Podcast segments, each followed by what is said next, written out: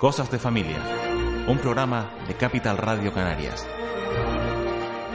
Presentado y dirigido por Gabriela Torres.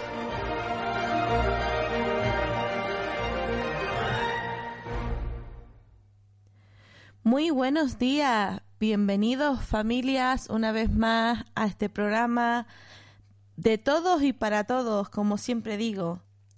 Comentarles que la Villa de Ingenio está de fiestas por esta época. Y este sábado 2 de julio celebrarán el Aquafest. Y habrán actividades para los niños desde las 11 hasta las 2 del mediodía y luego por la tarde desde las 3 hasta las 6. Las actividades que encontraremos pues es un parque acuático hinchable donde habrá una rampa kamikaze de 20 metros, una rampa de donuts, una rampa de troncos, piscinas con barquitas y además la fiesta de la espuma. Repartirán granizada gratis para los niños y las niñas entre las 12 y las 2. Y continuamos con el programa. Ya en programas anteriores adelanté que a medida que fueran pasando los programas en el verano, iría anunciando juegos, diversos juegos que podemos realizar con nuestros hijos, porque muchas veces pues nos vemos sin, sin recursos y hoy les traigo dos juegos yo creo que conocidos que alguna que otra vez habremos jugado y que los veo ideales para jugar en, en la playa. El primero se llama balón presa Suele jugarse con niños entre 10 y 14 años, el número de participantes entre 10 a 20 como máximo y se hacen dos equipos. Es necesario un balón y dividir la playa, eh, una especie de rectángulo de unos 20 por 8 metros, donde detrás de esa raya se colocaría cada uno de los equipos. Las normas del juego consisten en que cada equipo se coloque pues en, su terreno, ¿no? Y que el balón se coloque en el centro. Se enumeran los jugadores de ambos equipos del uno hasta el último sucesivamente, aunque luego no es necesario que estén colocados eh, en ese orden, porque así pues pueden despistar un poco al contrario. El árbitro o quien dirija el juego llamará a un número cualquiera y saldrán las dos personas de, de cada equipo a intentar coger ese balón e intentar llevárselo a la zona de refugio, es decir, a la zona donde está colocado su, su equipo. ¿Cómo puede hacerlo? Eh, pues corriendo mucho más rápido que el contrario para alcanzar ese balón. Si no lo ha conseguido, pues eh, puede impedirlo bien agarrándolo, bien quitándole el balón, empujándolo e incluso cogiéndolo en brazos y llevándoselo a su terreno. Esto sí, siempre se explicará que jugando limpio, sin, sin brutalidades, sin, sin, hacer daño al contrario, sino como una forma eh, de diversión. Eh, cada vez que uno logra llevar el balón a su zona, pues contará como un punto para ese equipo. Eh, otra forma que se puede jugar, en lugar de llamar a uno solamente, el árbitro puede variarlo eh, llamando a más de uno o incluso a todos a por el balón. Y el partido pues puede jugar con durar, perdón, tanto como uno quiera. Es decir, se puede decir cinco minutos o decir eh, el primero que marque tres puntos o cinco puntos. El otro juego que les traigo es necesario una soga y es el, típico eh, donde hay dos equipos, un pañuelo en el centro y deben tirar unos hacia un lado hacia el otro para, para llevarse el pañuelo a, su zona. Se titula este juego Tracción de cuerda, también va dirigido entre niños de 10 a 14. Eh, en dos grupos de entre 10 a 16, lo mejor que fueran solamente 6 y 6 en cada equipo. Y jugar pues entre la arena sería ideal porque mm, nos, mm, evitamos a lo mejor que alguno se pueda hacer daño o a la hora de, de intentar hacer fuerza contra el suelo pues es más blandito. Hay que dibujar una línea que marca el centro y dos líneas a los lados que es hasta donde hay que llegar el pañuelo para, para ganar, que podría ser a lo mejor de medio metro, un metro, dependiendo de los participantes que jueguen. Es un juego que aunque decimos que son para niños entre 10 y 14, se puede jugar perfectamente en familia, con distintas edades, donde puede participar los abuelos, los padres, los nietos, etcétera.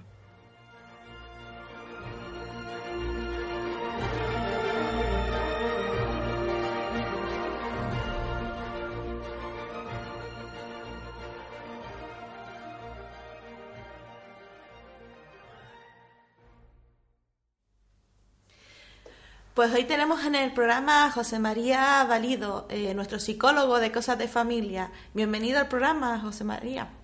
Hola Gabriela, encantado de estar aquí de nuevo con ustedes. Eh, esta vez no vienes a, intervenir como un invitado más, sino a estrenar una nueva sección eh, llamada Diálogo. Me gustaría que explicaras un poquito por qué ese nombre, por qué Diálogo. Diálogos porque desde mi punto de vista en la psicología se basa en el diálogo como el intercambio de información entre dos personas o más de dos personas, pero siempre em, con una base de, eh, de, experienciación, de trasvase de información, de enriquecimiento mutuo, en el que existe un interlocutor que eh, trasvasa esa información, ese conocimiento a otro o a otros, ¿no? y que al mismo tiempo recibe eh, otro tipo de información. Ese intercambio es el que nos permite muchas de las veces al ser humano pues un desarrollo de sus facultades, de sus capacidades, pero también de sus habilidades y, le permite también el desarrollo personal e individual, ¿no? Ese desarrollo de todo su potencial como ser humano. Entonces, para mí el diálogo como una herramienta, pero también como un ideal y como una utopía a la que nosotros tenemos que, eh, que constantemente caminar o hacia la que constantemente eh, dirigirnos. ¿Y qué vamos a encontrar en esta nueva sección del programa? En esta nueva sección eh, entiendo que caben muchas cosas. El ser humano, como estamos diciendo, es un ser bastante complejo, es un ser bastante amplio, casi inabarcable, se podría decir, porque incluso en la psicología aún existen muchos ámbitos en los que eh, quedan muchas cosas por, investigar, por conocer, por determinar, pero precisamente eso al mismo tiempo implica un reto, implica una, ambición, implica una, eh, una visión y un punto de vista distinto al que, al que tendríamos si nos conformáramos con lo que ya conocemos. Por eso también lo de, lo de diálogo, no basta con mi propio punto de vista, sino también con el enriquecimiento que pueden tener otros, ¿no? Eh, por eso, en este, mm, en este espacio de, diálogo eh, se pretende pues, dar eh, pinceladas de lo que implica desde el punto de vista psicológico, pues algunas situaciones, algunos comportamientos, algunos problemas que puedan existir en el ser humano en distintas épocas del mismo, bien sea en, la infancia, bien sea como adolescentes, bien como adultos o bien como ya personas mayores en el, en el momento de la vejez. Yo, si me lo permite, añadiría que el ser humano es infinito, ¿no? Haciendo referencia a las matemáticas, a las ciencias que tanto me gusta, que como dice, nos vamos adaptando, ¿no? Incluso en estos cambios de nuevas tecnologías, es impresionante cómo eh, los niños se adaptan tan rápido, como nuestro cerebro va, va cambiando a una velocidad eh, comparada, ¿no? Con, si miramos hacia atrás en la evolución humana, muy rápido. Y entiendo que desde ahí... Mm, abarcará el programa, ¿no? De, todos estos cambios que, se producen en las diferentes etapas que, que nombrabas. Claro, exactamente, y porque en cada una de las etapas nosotros podemos tener distintos roles. No es lo mismo un adulto que se dedica a su trabajo y tiene la dificultad de conciliar vida social con vida eh, laboral a un adulto que tiene una serie de eh, condicionantes, como puede ser, pues tengo familia, tengo familia a mi cargo, me refiero, tengo algún tipo de, de discapacidad, tengo algún tipo de carga extra, ¿no? A lo que puede, que lo diferenciaría de ese otro que únicamente se tiene que ocupar de, de su vida laboral y, de su vida social. Entonces, cada uno de nosotros podemos cumplir distintos roles y no solo cumplir distintos roles a partir de los condicionantes, sino también distintos roles a partir de la propia decisión de cuál es mi papel dentro de, de, este, de esta maraña que es la vida. ¿no? Por lo que veo, esta sesión va a dar para mucho.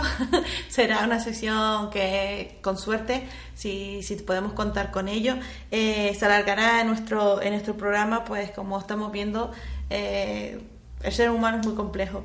Eh, me gustaría un poquito también que le dijeras a los oyentes por qué no deben de perderse esta sesión, por qué deberían de escucharnos todos los jueves y, qué, y qué les va a aportar a, su vida el hecho de de escuchar diálogos? Pues fundamentalmente el motivo por el que no deben perderse esta sección de diálogo es porque queremos darle siempre eh, respuestas a esas preocupaciones o a esas situaciones que si bien no llegan a ser preocupaciones en sí, eh, provocan cierto, cierta incertidumbre a la hora de tomar una decisión, a la hora de em, embarcarse en un proyecto personal, a la hora de resolver una, eh, una determinada situación. ¿no? entendemos que nuestra labor como profesionales de, en este ámbito de lo psicosocial es precisamente dar respuesta a todo ese tipo de situaciones en las que cada uno de los oyentes puede sentirse reflejado. No vamos a hablar aquí de filosofía, no vamos a hablar de, las corrientes que explican los estudios de, la psicología, sino vamos a darle un enfoque lo más práctico posible y lo más actual, entendiendo lo práctico lo actual como aquello que en la calle, en el día a día, nos podemos encontrar. Mm, nosotros somos profesionales de de, este ámbito, pero también somos personas y nos chocamos constantemente con dificultades, con situaciones complejas, con situaciones, si no complejas, al menos ambiguas, que no sabemos exactamente cómo, cómo reaccionar ante ellas. Y, y, al mismo tiempo nos encontramos otras personas que nos plantean distintos eh, puntos de vista acerca de una misma situación. Nos nutrimos precisamente de esas situaciones reales, de esas situaciones que vivimos nosotros mismos para empezar, pero que vemos también reflejadas en personas de nuestro entorno, para poder traer aquí a este espacio eh, cosas que pueden llegar a, interesar a una mayor parte de, los radioyentes y que no solo les puede interesar, sino que además les sirvan para su día a día. Aclararemos también que intentaremos hacer la sección eh, un poco eh, de forma coloquial, por decirlo de una manera, aunque utilizaremos los tecnicismos necesarios, evidentemente, pero digamos que bajaremos un poco, como dice, de no hablaremos a nivel profesional, como podríamos entendernos eh, tú y yo, sino bajaremos un poco para que sea amplio para, para todos los, los oyentes, sean niños, adolescentes, familias eh, adultos, tercera edad, los que nos estén escuchando, ¿no? Un poquito... Por supuesto, en ese sentido tienen que estar todos tranquilos porque siempre que no sea posible vamos a utilizar un lenguaje bastante asequible y sin tecnicismos que puede llevar a, equívocos, ¿no? Si no entendemos exactamente lo que estamos diciendo, de poco vale este diálogo. Entonces, eh, siempre vamos a buscar no solo el lenguaje que sea eh, entendibles por la gran mayoría, sino también aquellas situaciones que eh, nos, nos hagan sentir reflejados. Comunicar también que, dado que, como comentas, nos vamos a nutrir de la, de la sociedad, de nuestros entornos, de, de lo que vivimos día a día, eh, intentaremos también abrir un buzón, ya daremos la dirección para que si algún oyente quiere plantear que hablemos específicamente de un tema en un, determinado programa, pues nos los haga también llegar. Por supuesto, también estamos encantadísimos de poder resolver cualquier duda que, cualquiera de los radioyentes tenga y que nosotros podamos eh, pues hablar en, esto, en nuestros diálogos de manera abierta y para, hacerlo extensible a, a todos los demás, todos los que nos estén escuchando. Pues un placer, José María, que estés aquí con, con nosotros. Eh, ya lo saben, empezamos la próxima semana con esta sección de diálogo, no se la vayan a perder. Gracias por estar aquí. Pues gracias a ustedes por invitarme una vez más. Un saludo. Lugares de Canarias para visitar en familia. Con Eva Guedes.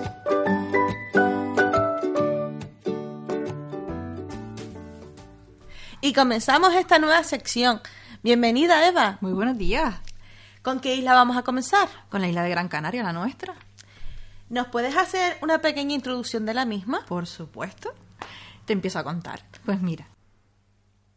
Gran Canaria es conocida por ser un continente en miniatura, debido a las diferentes formas paisajísticas y los microclimas que caracterizan a la isla. bosques verdes, fauna y flora exótica, grandiosos paisajes de dunas, caprichosas formaciones montañosas, calderas volcánicas y barrancos fértiles. En ella se encuentran encerradas siglos de historia y lugares tan mágicos que dejarán a nuestra familia sin duda con la boca abierta. Tan solo con recorrer por los 21 municipios que conforman la isla, nos daremos cuenta de esta realidad que les estoy contando. Los Gran Canarios estamos acostumbrados a estos famosos microclimas y por ello vamos siempre equipados con el kit canario, que consta de bikini y abrigo, cholas, botas, manta y toalla, porque el por si acaso se apodera de nuestra mente y nos movemos por la isla con un auténtico cargamento. Pero aunque suena broma, Gabriela, es cierto, ¿eh? Y lo sabes. lo sé, lo sé. ¿Y en esos 21 municipios qué podemos hacer y ver?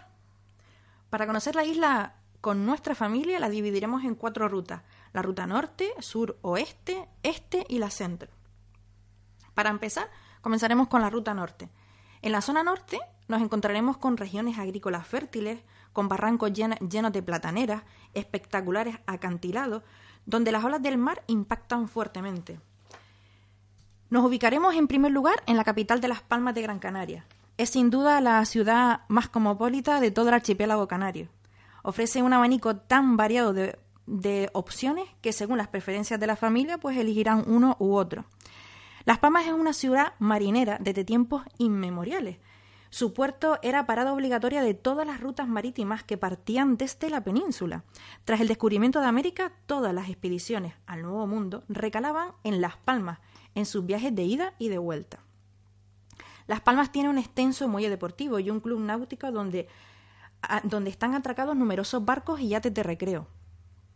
También les puedo decir que los lugares más característicos que no, sé, que no pueden dejar de visitar son el barrio de Vegueta, la playa de las Canteras, la Casa de Colón, el Jardín Botánico de Viera y Clavijo y, como no, el Pueblo Canario. Siguiendo, las rutas, eh, siguiendo la ruta, eh, nos saltamos a otro municipio y el siguiente es Aruca, que es el lugar donde están ubicadas las canteras más importantes de Gran Canaria. Casi todas las edificaciones realizadas en la isla han sido con piedra de Aruca, grande historia que encierra este municipio. Aquí también podremos visitar la fábrica de Ronda Aruca y conocer de primera mano la forma de elaboración y tradición de este sector. Continuamos hacia Firga, donde se encuentran los manantiales de agua más populares de las Islas Canarias, que dieron fama merecida a este municipio, siendo el agua su recurso más importante. De esta actividad queda la planta embotelladora de agua gasificada, que es una de las aguas más utilizadas por los Gran Canarios. Siguiendo la ruta, nos adentramos en Moya. Moya es la villa verde, bañada por los vientos alisios y una humedad refrescante, que ha permitido que se mantenga una de las reservas más importantes del bosque de laurisilva en la isla, los tilos. El municipio está encajado entre dos cauces de dos barrancos que son muy visitados por senderistas y que sin duda ustedes también podrán visitar dependiendo del nivel de cada sendero. Existen otros motivos para disfrutar de este municipio, sus dulces, suspiros y bizcochos, una golosina que ha dado lugar a una importante industria de repostería en el municipio.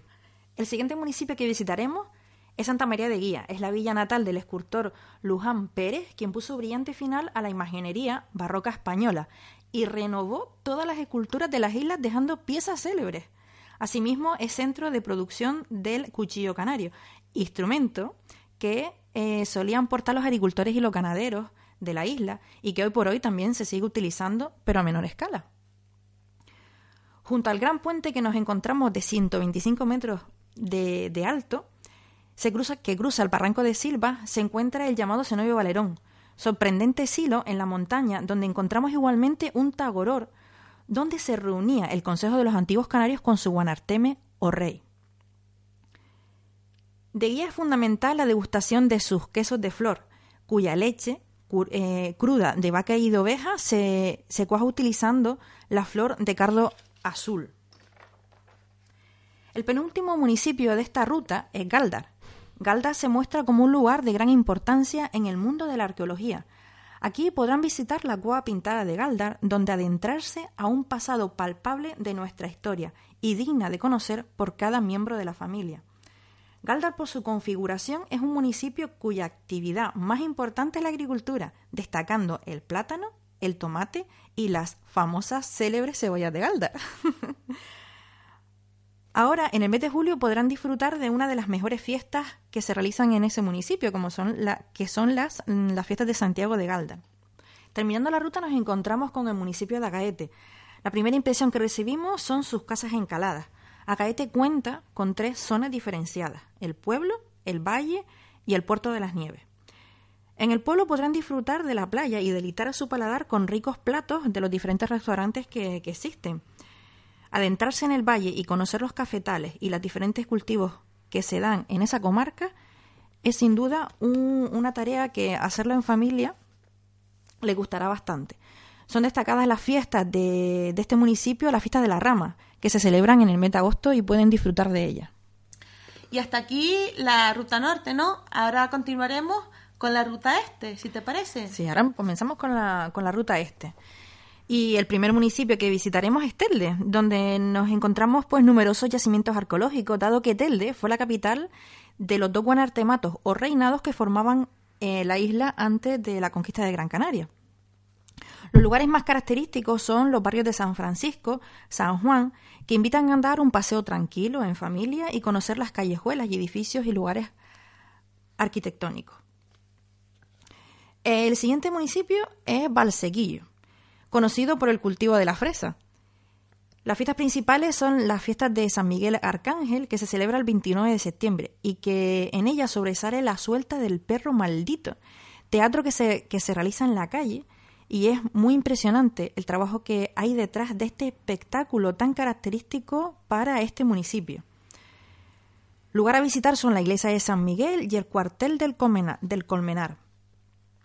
Los dos últimos municipios de esta ruta son Ingenio y divididos por el barranco de Guayadeque, donde se encuentran eh, diferentes restaurantes realizados en la montaña, donde todo el restaurante, más lo que son las mesas y, lo, y las sillas, están realizadas en piedra.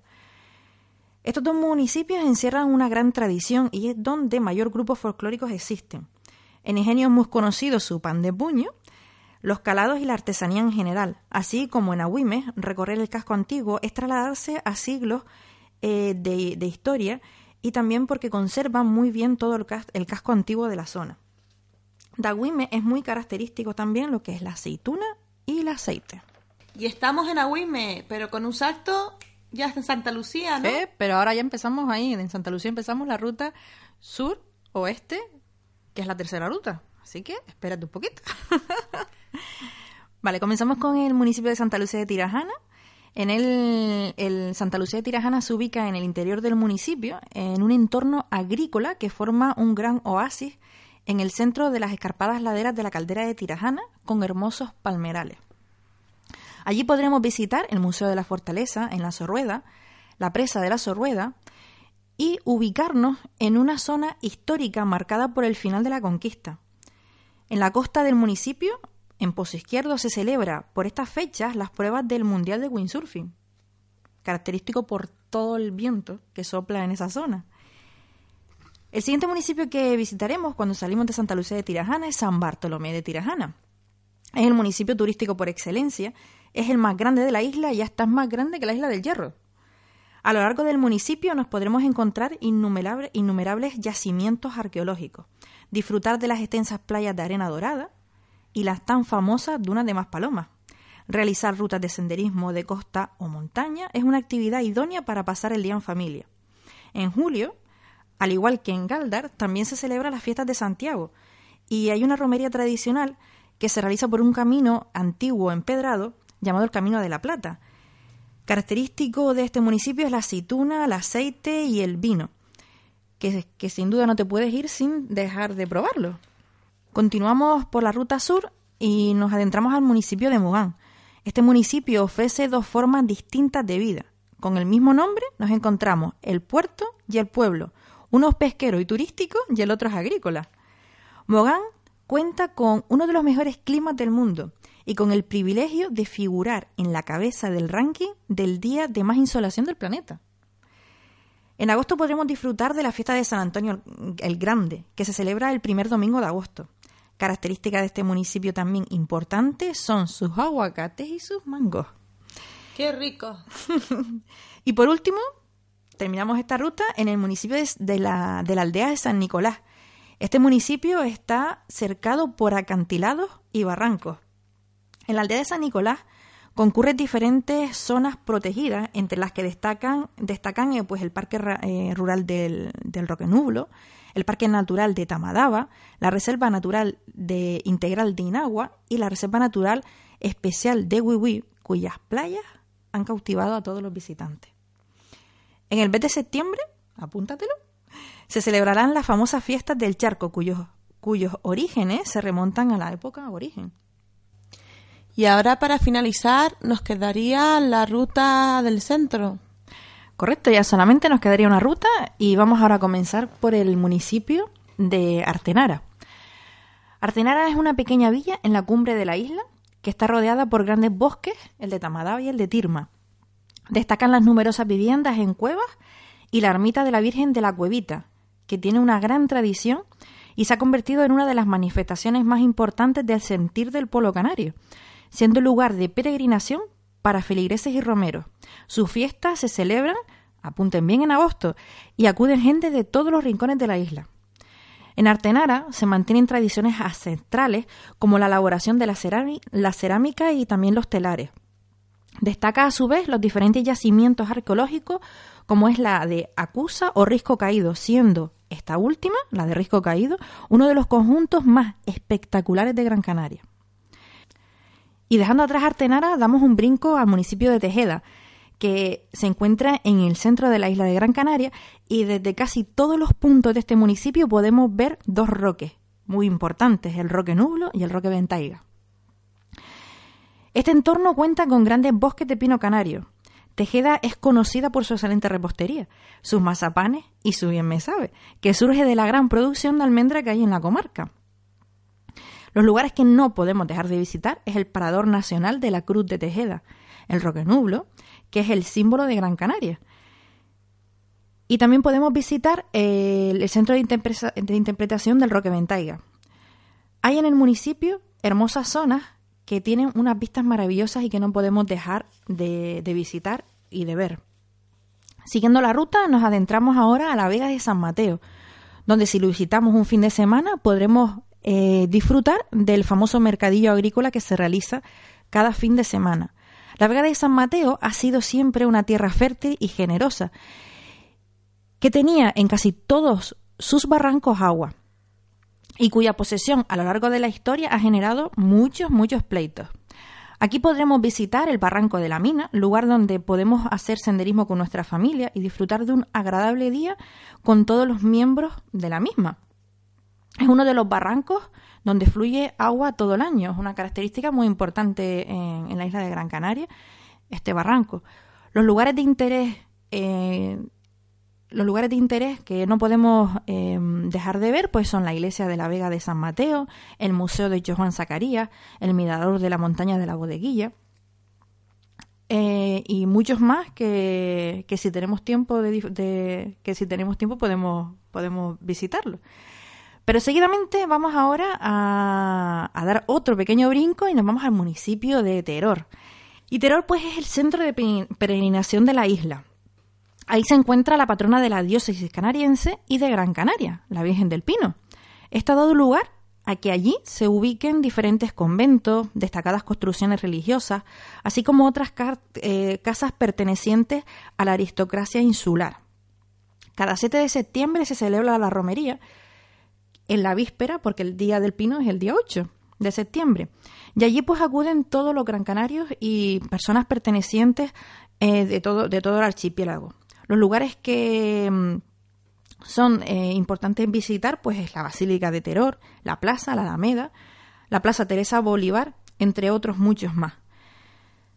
Antes de irnos a este municipio, deberán probar el bocadillo de chorizo con la famosa bebida canaria Mm, el clipe de fresa, porque es tradición de los Gran Canarios degustar estos manjares cuando se va a visitar la patrona de Gran Canaria. y por último, ya para terminar la ruta centro, pues vamos a visitar eh, el municipio de Santa Brígida. Santa Brígida es una mezcla de un pasado agrícola y señorial con un presente residencial de aquellas personas que quieren un poco escapar de la urbe que, en la que se ha convertido la capital de, la isla, Las Palmas de Gran Canaria. Su núcleo se encuentra junto a un barranco con muchos palmerales. Ahí también podemos encontrar una zona que se, se, denomina la Atalaya y es un antiguo poblado de cuevas de gran tradición alfarera y famoso por sus casas excavadas en la roca. En Santa Brígida eh, tiene una mm, alta tradición vitivinícola porque es donde más se conservó esta tradición. Y allí podemos realizar eh, la ruta del vino y poder eh, ver pues los diferentes lagares que se han conservado, tiene muchísimos puntos etnográficos y también se encuentra enclavada allí la casa del vino que podemos donde podemos pues visitarlas y adentrarnos en, la historia de vitivinícola de, de la isla de Gran Canaria. Bueno, y finalizada la última ruta pueden comprobar pues, las innumerables actividades de excursiones, visitas, senderismo, descansar que pueden realizar mientras conocen esta isla maravillosa. En la isla eh, hay muchas zonas de alojamiento en hoteles, apartamentos, casas rurales, etcétera, donde reservar y disfrutar unas espléndidas vacaciones. Pues nada, espero que les haya gustado el recorrido y les espero la semana que viene con la isla de Fuerteventura. Un placer tenerte aquí, Eva. Yo lo he disfrutado muchísimo. De hecho, hay sitios, pues mira, que me queda que ver. Yo creo que eso nos pasa a todos los canarios, que siempre nos queda algo que ver y que ya he tomado nota para estas vacaciones. Ok, pues muchísimas gracias. Hasta la semana que viene. Hasta la semana que viene.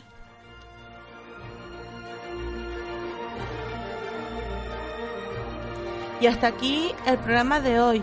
Espero que lo hayan disfrutado. Hasta la próxima semana, familia. Un besito. ¡Mua!